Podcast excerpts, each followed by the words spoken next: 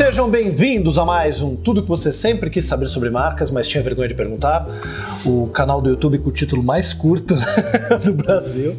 Para quem tem dificuldade com o nome, a gente tem a nossa hashtag para simplificar a vida. A gente criou justamente para ficar mais fácil. Ale, bota a hashtag aqui para o pessoal ver, né? Bem simples e curta. E hoje a gente vai continuar aqui com o Diego Maldonado fazendo uma pergunta agora do Akira. Akira Goto de São Paulo. Diga oi, Akira. Olá. É, o Akira faz a pergunta, mas eu que respondo. Mas tudo bem, eu, eu que pergunto. Não, você faz a pergunta, enfim, é isso daí, você entendeu. Quando falamos de projetos de marcas e identidades visuais, abordamos aspectos de atributos de personalidade da marca, arquétipos, a estratégia de negócio do cliente, etc.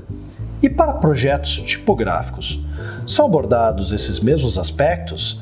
Se sim, é possível utilizá-lo sem cair em projetos de fonte fantasia, que é uma coisa que a gente vê, né? Toda vez que você tem uma fonte com matemática, às vezes muito forte, isso era muito comum na década de 90, hoje bem menos, mas caía no universo exagerado das fontes chamadas de fantasia. E aí, como é que é a consideração desses aspectos de personalidade, estilo quando vai ter um projeto de uma nova tipografia? Como é que um type designer aborda isso? Então vamos lá, eu acho que essa pergunta na verdade é dividida em algumas partes. Eu acho que parte 1 uhum. um é vamos definir o que é fonte fantasia, né? Ah, talvez Boa. nem todo mundo sabe. Fonte fantasia, acho que o Akira quis dizer fontes display, né? Para uso. O que, que você quis dizer com fontes fantasia? Ajuda, é, Akira, já que, você que tá você aí. quis dizer com fonte fantasia? Ah, pode ser considerado display uh, ou que, uh, que às vezes não tem muita funcionalidade como uh, como, como fonte mesmo. Como fonte para textos, é, textos, para textos longos. Para mim, fonte fantasia usava aquela classificação de que é aquela coisa cheia de firula. Só funciona para display. É, esbarra um pouquinho. E aí acho que até vira uma, vira uma outra pergunta que eu vou, que eu vou fazer depois, que é assim, é, é, essas é, diferenças e essas. É, o que divide uma caligrafia de um letre, de um letre para uma fonte. Essa aí é uma, uma outra pergunta, mas é, a gente tem mais um vídeo ou outro sobre isso. Ih, a gente vai ter que gravar agora. Meu Deus do céu. Que... Mas é. é... Considera-se fonte de display. Não, ok. Agora, é... diga pra gente o que de verdade é uma fonte fantasia. Não, eu acho que é um. É, não sei, é um termo que não é. Oficial. É, é um termo que não tem uma definição acadêmica, vai, digamos assim. Então, assim, mas eu entendo isso. Eu, eu, eu acho que eu entendi, era o que eu tinha entendido mesmo, que você quis explicar. É que eu não, sei lá, talvez não seja um termo tão usado e a pessoa não saiba o que é uma fonte fantasia. E agora, é, sobre o primeiro ponto, é se existem arquétipos, estratégias de negócio para a tipografia, sim, a resposta é sim. Inclusive, tem um cara chamado Rodrigo Sayani, que é da Plau, lá do Rio de Janeiro, e ele desenvolveu um, um workshop e tem a palestra dele online também, que chama Identitype. Identitype. Onde ele coloca os arquétipos dentro da tipografia e é super divertido. Ele é um excelente palestrante. Recomendo que vocês assistam. Uh, a palestra dele tá no, tá no canal do Diatipo, tá no Diatipo Rio Grande do Sul. Busca Rodrigo Sayani lá. E. Enfim, mas eu posso explicar isso meio rapidamente. Na verdade, é, a lógica é muito similar, assim. Ele vai dando nó, eu não lembro agora exatamente dos arquetipos que ele, uhum. que ele faz.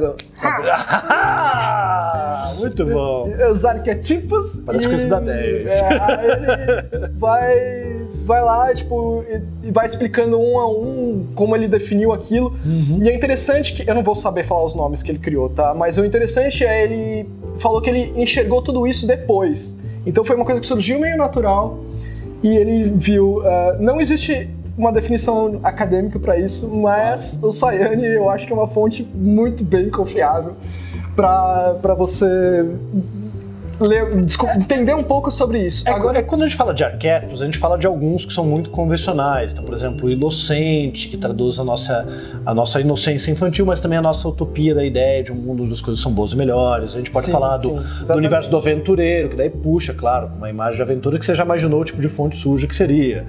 O herói, a ideia da superação, da virtude superando o mal. O rebelde que quebra as regras. Então, esses são arquétipos um pouco mais óbvios que dá pra gente imaginar como se traduz uma personalidade uma fonte, talvez, né? Sim. Mesmo é... talvez a gente caia em alguns estereótipos no primeiro momento. Pois é, aí tem dois momentos de quando você está criando uma tipografia, né? Uh, tem a, o que a gente chama de tipografia de varejo, que é aquela que você cria e vai vender para as pessoas, qualquer pessoa comprar. Uhum. E tem aquela que é customizada, que é que você está desenvolvendo para uma marca. Essa que Legal. você está desenvolvendo para uma marca, ela certamente vai entrar dentro dos arquétipos daquela empresa. As que você está desenvolvendo para você, você pode partir de um arquétipo se você tiver essa. essa é até bom que você tenha um bom briefing para Uhum. começar uma, uma tipografia própria. Mesmo que você está fazendo, é importante que você faça o seu briefing. Exatamente. Tá. Eu, eu vou, falo isso, na, inclusive, na, na, na nossa aula, na nossa palestra que vai estar lá. Uhum, uhum. Eu Já comento vamos fazer sobre jabá, isso. já vamos fazer jabá agora. Eu comento sobre isso é, e o interessante é que mesmo que você seja um projeto seu, você tenha um briefing claro no começo que vai evitar que você faça retrabalhos. Tá. Porque aí, de repente, você está desenvolvendo uma tipografia. E aí você chega num ponto em que você fala assim, putz, ia ser mais legal se eu tivesse feito essa altura X um pouco mais baixa. E aí você tem que mudar a sua fonte inteira, entendeu? E fonte inteira não são 26, não é de A a Z. a coisa vai muito além. Então, Uma fonte bem feita, a gente tá falando do quê? Uns 300 caracteres?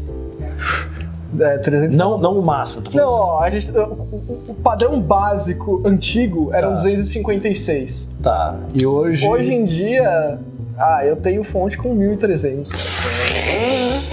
Enfim, é, o, jogo é, o jogo é longo, o jogo é longo. Ou seja, você é o seu próprio cliente e você chega assim e fala: Gostei muito do seu trabalho, mas se essa altura de X fosse um pouco maior. Muda aí, é fácil, eu sei que não vai demorar muito. É, então. Eu, tem até um- uma coisa curiosa, o Eric Van Blockland, quando ele deu uma palestra aqui no Brasil, tá no canal do Diatipo também. É, ele falou isso, ele falou, uma, uma vez eu tava desenvolvendo uma fonte e quando eu tava no final dela, eu achei que a altura de X estava um pouco alta, eu resolvi abaixar um pouco. E aí ele fala, foi o melhor momento que eu podia perceber. Quer dizer, ele poderia perceber no começo. Mas foi o melhor momento, porque se ele tivesse lançado, ele ia se odiar pro resto da vida. Porque ele, ele ia olhar aquilo e ia achar ruim. Então, assim.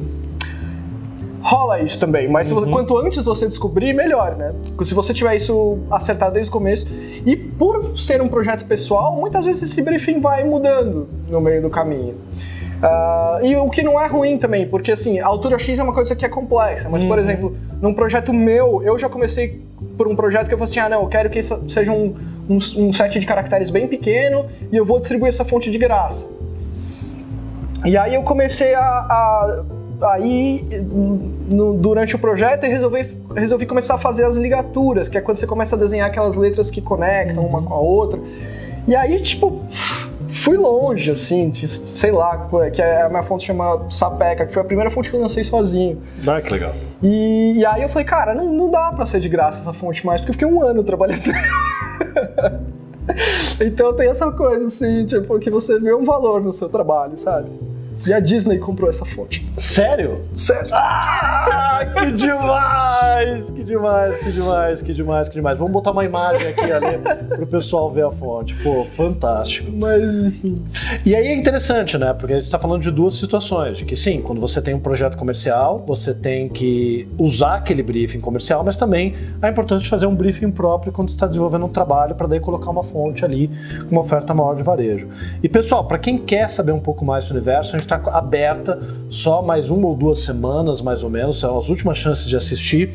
A aula online gratuita lá no site da Brandster, que é Vamos Falar de Type Design, ou Vamos Falar sobre Type Design, a gente não sabe ainda qual que a gente vai colocar no título, mas está lá, né, com o Diego Maldonado, e a gente está abrindo aqui a lista de interesse do curso que a gente está gravando com o Diego, justamente para falar do universo do trabalho vetorial em cima de fontes, para você trabalhar isso com um entendimento maior pode te levar até para o design de lettering na hora que está fazendo um trabalho de um logotipo. Fala um pouquinho do qual é a abordagem, qual é a proposta do curso, Diego. Olha, é uma abordagem que começa de um básico, passa por um complexo, com eu sorrindo, fingindo que aquilo não é difícil. Mas é o seguinte, o que é interessante, o que a gente, por, por que, que a gente resolveu trazer isso pra cá? Porque o desenho de logotipo é desenho de letra. A não ser que você tenha fazendo um símbolo. É, não, mas, o Mas é, logotipo é, letra. Logotipo eh, vai ser um desenho de letra.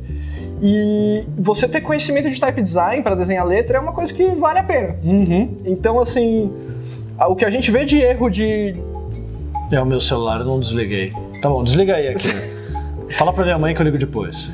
O que a gente vê de, de erro de, é, muito frequente, assim, de, de, erros básicos de desenho de letra em logotipos de grandes empresas é muito comum. E a gente fica triste, a gente type designer, sabe? A gente fica triste. E aí o legal é que a gente vai poder abordar alguns desses erros, isso vai trazer um conhecimento maior para você não cometa. E o que a gente sempre fala, para quem trabalha com marcas é comum. O primeiro passo é você saber selecionar uma boa fonte para um logo. Isso já é um grande passo. O segundo passo é você aprender a customizar o desenho daquelas letras para adaptar um pouco melhor a utilização da identidade visual. Porque muitas vezes o desenho das letras, o espaço entre elas não é exatamente adequado para um uso num logo, embora seja feito para um uso em texto. E o último passo é você aprender como desenhar o lettering do começo até o final. E começar a entender de tipografia é importante para, primeiro, tá no primeiro passo, entender, saber olhar e escolher bem as fontes, mas depois poder começar a criar as interferências para poder chegar. Então, tipografia é um conhecimento fundamental para quem trabalha com identidade visual, não só para selecionar uma boa fonte para um projeto, mas também para começar a criar logos cada vez mais customizados. Porque que sempre fala, sabe, que pegar, criar um símbolo é fácil. Aí você entra lá no teu software de criação, Illustrator, Corel, qualquer coisa que quiser, aí você escreve o nome da empresa, você fala, essa fonte, e aí essa fonte, é essa fonte, essa fonte, você vai mudando até achar uma que combina. Gente, isso não é design. É, procurar uma fonte que combina para um símbolo não é design. Você tem que pensar justamente nesses aspectos que estava discutindo aqui, qual é a personalidade que essa fonte tem que ter, para que você comece, inclusive, a procurar insights que vendem fontes, aquela que você tem que comprar para o projeto, e depois interferir. Às vezes, eu sei que tem as questões de EULA, que a gente sempre fala que às vezes não pode, mas, enfim, e o último passo é desenhar o lettering, mas sem conhecer a tipografia, como é que você pode desenhar o lettering?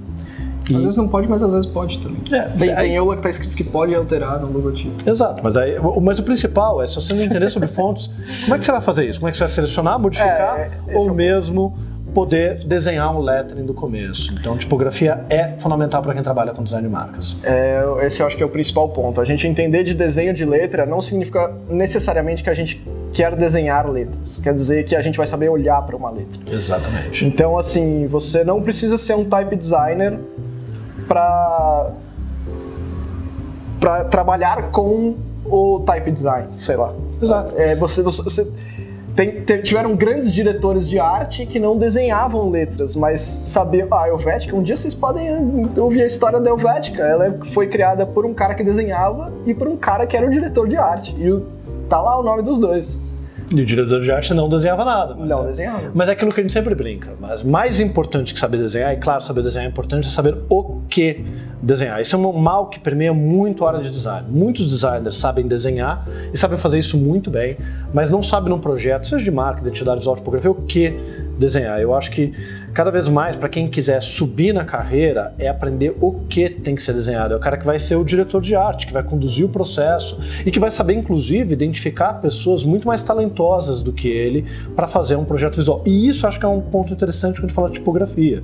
Hoje, alguns projetos maiores já estão contratando type designers para desenvolver não só às vezes um lettering para aquele logo personalizado, mas um, às vezes até uma tipografia para aquela marca quando uma empresa de grande porte, mas tem um diretor de arte por trás que está conduzindo o projeto. E esse é um conhecimento que a gente acha que é importante compartilhar. Valeu?